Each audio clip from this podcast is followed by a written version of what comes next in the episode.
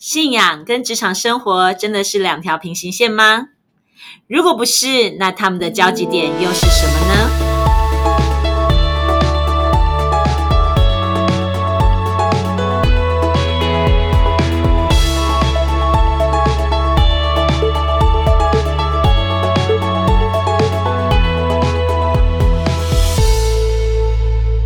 欢迎大家再一次来到不一样的思路。嗨，大家好，我是 Teresa，在我身边这一位是安东尼。嗨，大家好，我是安东尼。安东尼，我们好像一段时间又没有录 Podcast 哈。对啊，为什么呢？因为啊，最近本姑娘小女子我情绪有点不佳。哦，这好像不是什么新鲜事。干嘛这样？嗯，不过这真的是一个困扰哎。嗯，那心情不好有时候会影响我的做事。嗯，但是心情不好影响做事，这是每个人都会的。那很辛苦啊。嗯，那本来该录的啊，该做的事啊，可能有时候还是可以做啦，但是就做一做就会觉得，唉，没感觉。嗯，因为那情绪就在那个怒里面。嗯，或者在那个。沮丧里面，嗯，哎，我很羡慕你耶，为什么你都好像没什么情绪？那这样讲是应该羡慕你吗？好像又不是呢。可是坦白说，你真的在情绪控管上面哦，确实是蛮有一把刷子的。嗯，其实我不是没有情绪哦，脾气很不好。对啊，哎，这个我也是略知略知。对，但是只是说在。呃，整个在公司的营运上，或是在为人处事上，你把情绪发出来，对你来讲没有什么太大的好处。嗯，是这样子，没有错。嗯，因为其实举例来讲哦，就是我以前在一家公司里面，呃，当那个呃空降的空降的主管，那进去之后呢，当然就会有原本的主管对我。呃，会有很多的抵抗嘛，对不对？就觉得你好像谁叫你是空降部队？对，就好像是你呃，他们做不好，然后你掉下来要整治他们。但其实不是，因为原本我去那家公司，他们有行销企划部，然后有总管理部，有很多的部分，但他们呃没有营运。营运就是它其实是一个综合管理，但并不是说营运就凌驾在所有部门之上，只是说它的功能不同。但是因为我刚进去的时候，因为需要做同整，因为营运是做同整，也就是说帮助各部门的联系可以更畅通，嗯，所以我会去跟各部门主管去联系，然后试图帮助他们在呃部门与部门之间运作中间找到桥梁。可是这个时候呢，就有很多人会抵抗你。就觉得好像你是来找麻烦的啊，找问题的啊，然后改变他们的工作习惯，所以这个时候呢，大家的情绪就有非常大的那个高涨的情况。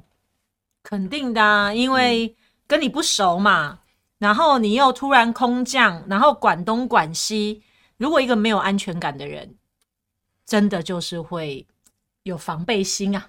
对。所以后来呢，在一次的跨部门会议里面，我就找了那个几个主管一起来开会。我就问他们说：“那好，大家好像觉得我在跟大家沟通，大家都很有情绪，觉得我讲的东西好像给你们造成很大的困扰。那我们来还原一个事实的现象，在我没有进来之前，请问一下那个业务部门、跟行销部门。”跟那个总管理部，你们三个部门是怎么沟通的？怎么沟通？怎么沟通的？就是那个业务部跟行销部说，那个我们的活动下个礼拜要开始了，请你们把那个行销企划案、海报、DM 通通都那个帮我们交上来给我们，让我们可以顺利的去做业务的推广。嗯，行销部就很生气，一个礼拜怎么够？画图不用时间哦，文案不用时间哦，啊，印不用时间哦，啊，你们业务部这样搞，我们怎么做？然后呢，业务部又跑去跟那个总管理部讲，说啊，我们这次做活动呢，需要有包材，需要有塑胶袋，需要有那个积点卡。然后总管理部就讲，你现在才讲，要准备几千个，你现在讲，我怎么来得及做？所以呢，大家就在情绪里面，然后就非常的严重，然后大家就觉得好像业务部的错，对不对？那其实也没有，行销部跑去跟总管理部讲，我们需要那个申请一台新的电脑，我们需要新增一个软体，我们需要新增什么什么什么，都是非常大的情绪，然后在那边骂来骂去，然后所以呢，总管理部都觉得所有人都很白目，然后行销部都觉得业务部乱搞，然后大家都觉得行销部非常的高傲，所以其实我没有出现之前，他们就是用情绪在沟通，所以整个公司才会乌烟瘴气的。那你出现之后，所有人都把情绪对着你吗？没错，因为好倒霉啊！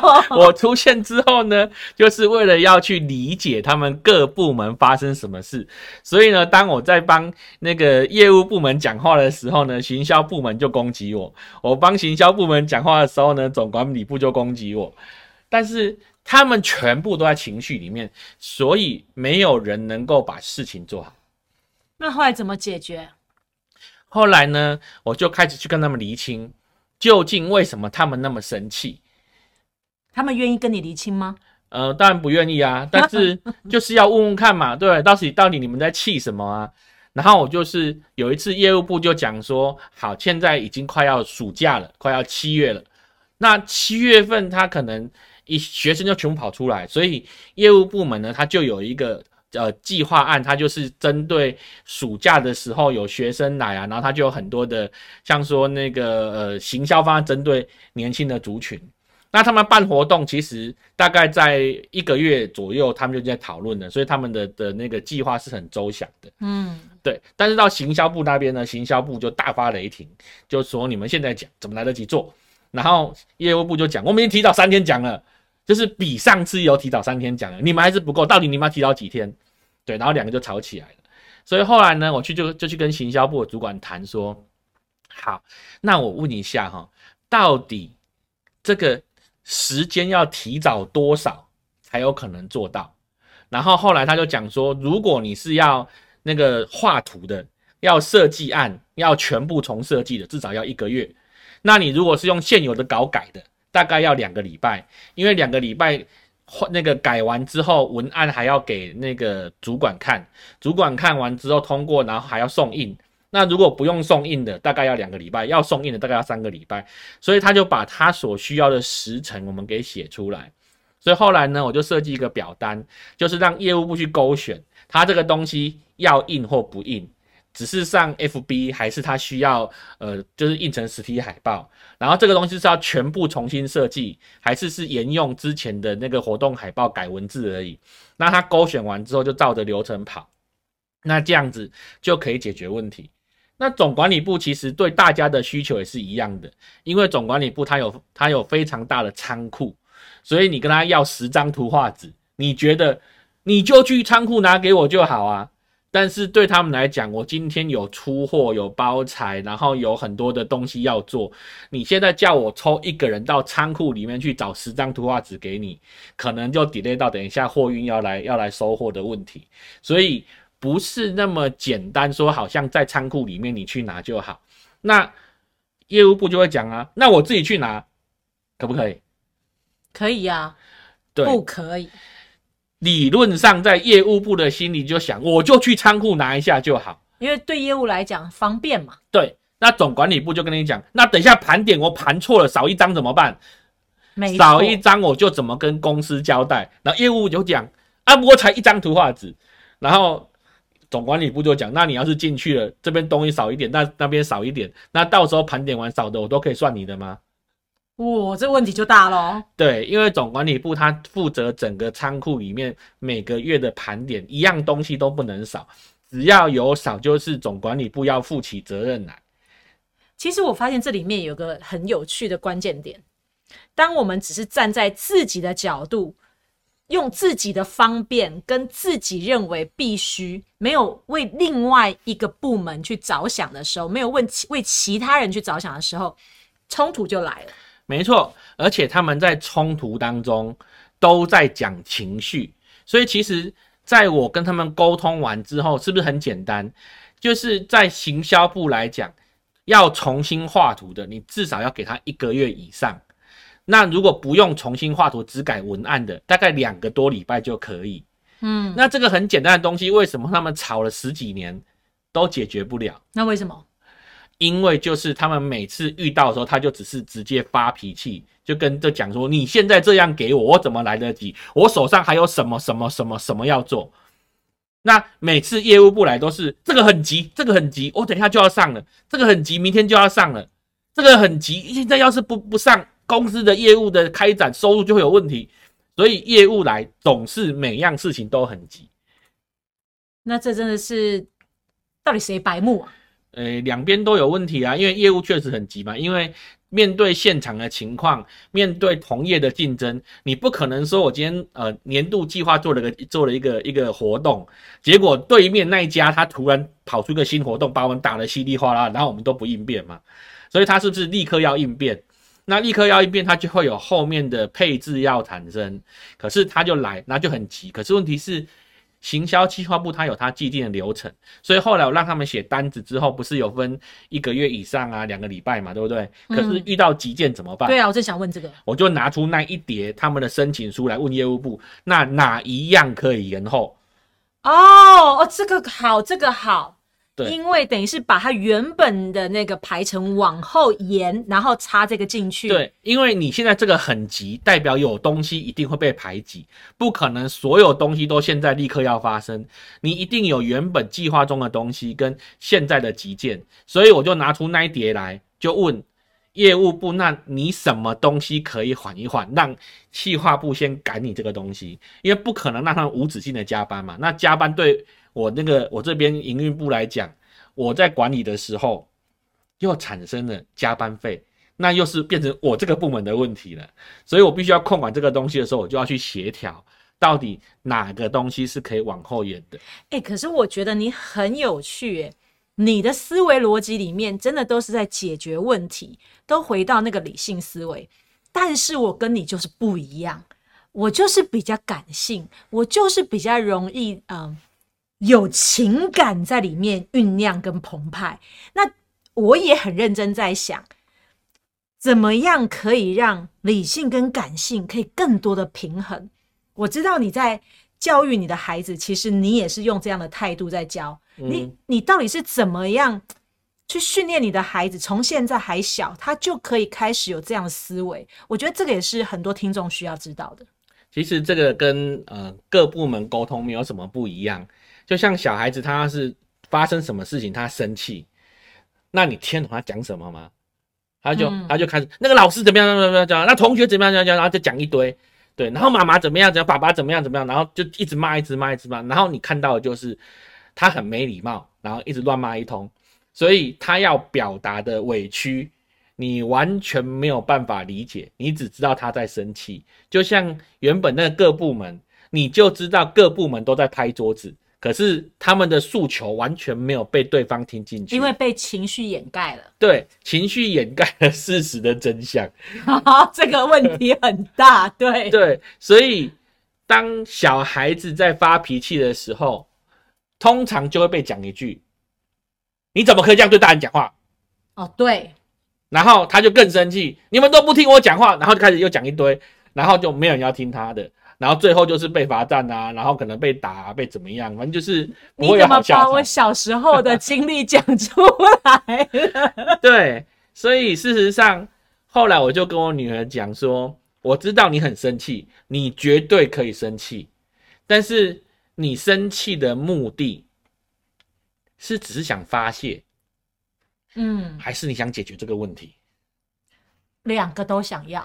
那你可以对着不是解决问题的人发泄，你可以找朋友啊，可以找你的好朋友啊、伙伴啊，跟他讲啊。我跟你说，我们这个老师实在是这样圈圈叉叉。但是如果这个老师跟你有什么沟通上的问题，有什么误会，当你回去跟老师讲的时候，你就要跟老师说，刚刚老师那个什么问题，你误会我了。其实我应该要表达的意思是什么？但是如果你直接拿着情绪去对老师，那绝对是解决不了问题，反而会被处罚。被处罚完之后，你回来跟爸爸妈妈讲，你又很生气，爸爸妈妈一听就是哦，你为什么对老师发脾气？那立刻又觉得是你的错，所以从头到尾你的委屈就没有人听得进去了。但是如果你找适当的管道，把你的情绪给发泄完，不见得是对朋友啊，你有可能自己去骑骑车啊，或者自己对着空气骂啊，或者是什么样的方式把情绪发泄完了，回来把理性的把那个问题讲清楚，那对方通常是可以接受的。但是就是在那个当下，那个火气就上来啊，那个委屈就上来啦。所以啊，如果你在职场上，在社会上打滚，你能控制情绪的人，通常会是赢家，因为你才有办法把事情处理好。在情绪当中，不但容易被误会，在情绪当中你也容易做错误的决定。就像说，有人可能跟主管沟通完之后，情绪一来的编的编得完之后就离职，哎，离职完之后就开始后悔。对，去哪里找这么高薪水的工作？但在走的时候就我不稀罕这一点小钱，对不对？奇怪，你讲的案例好像我曾经也经历过的。后面还会加一句“ 不要的最大”，对，然后拍桌嘣就走了，然后就很帅气跟同事讲“不要拉我”。对，我你你讲的这个时候让我想到我二十出头岁的时候第一次出社会工作。被呃，在那个过程当中经历了很大很大的挫败，就是最好的主管跟我最要好的学姐，可是最后竟然对我有一个极深的误解跟呃批判还有攻击，然后当我忍到忍无可忍的时候，我就失控爆发了。嗯，那确实现在回头想，这么多年来，我一直都在想，如果那个时候的我。可以更有智慧的去处理，会不会事情会不一样？嗯，应该会啊，因为事实上，我当初到那家公司去的时候，当中大家都在传说我要开除谁，要开除谁，因为他们就是造成整个公司停滞嘛，那就是变成是大家都在比什么？比到时候我谁在老板眼中最重要？但事实上，在老板眼中，每个部门都很重要，怎么可能缺哪个部门？没错啊，对啊，所以没有所谓谁比较重要啊。可是他们就是让老板说有我就没有他，有他就没有我啊。这个好像是在那个皇宫里面在争宠的概念。对，但是问题是，他们真的是要争宠吗？他们其实都是为了自己的部门，保护自己的部门，然后其实也为了公司的运作顺畅。因为行销部他们有。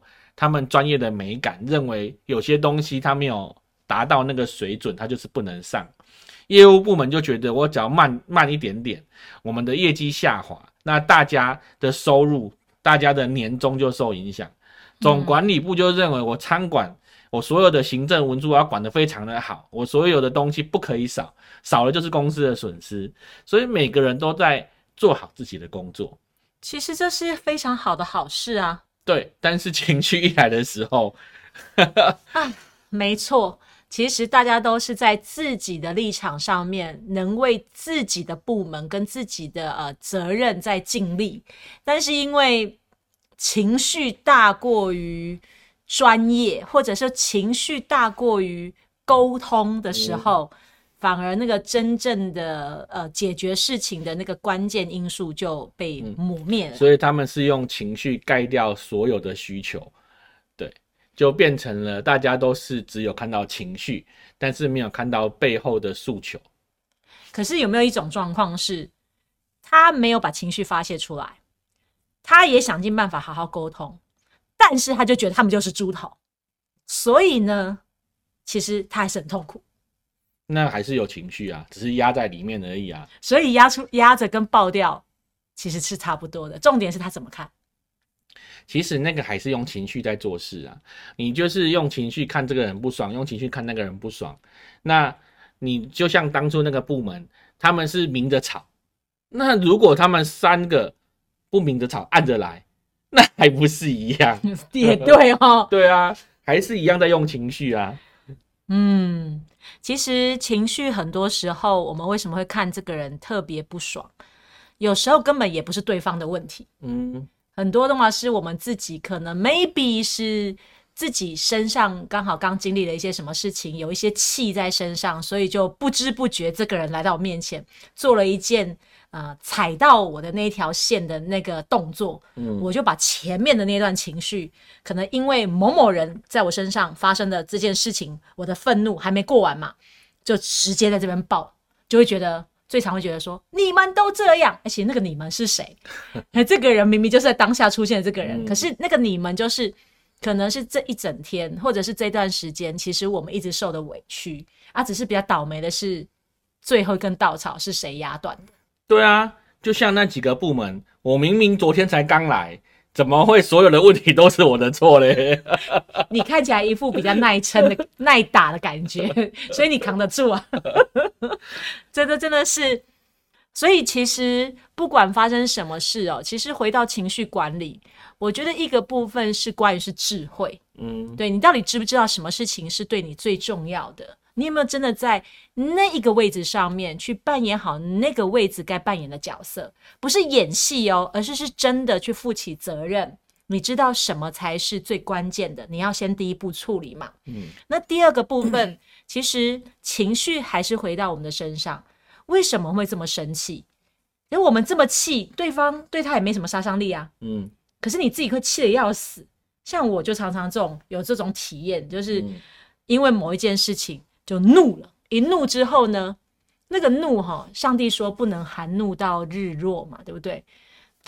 我都马会到第二天，嗯，怎么办？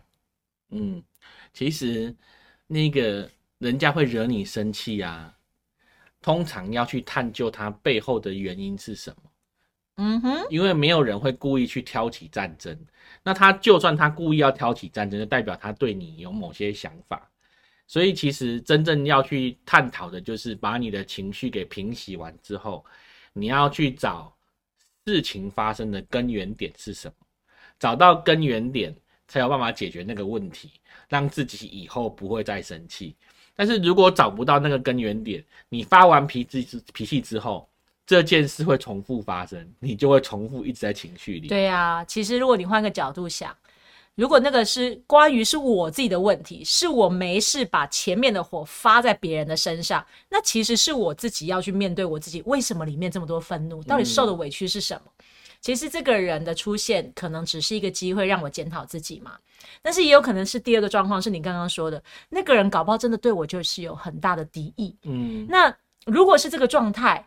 那我就这样子被按到了，结果我就气得半死，那对方不是更开心吗？嗯，那到底猪头的是谁？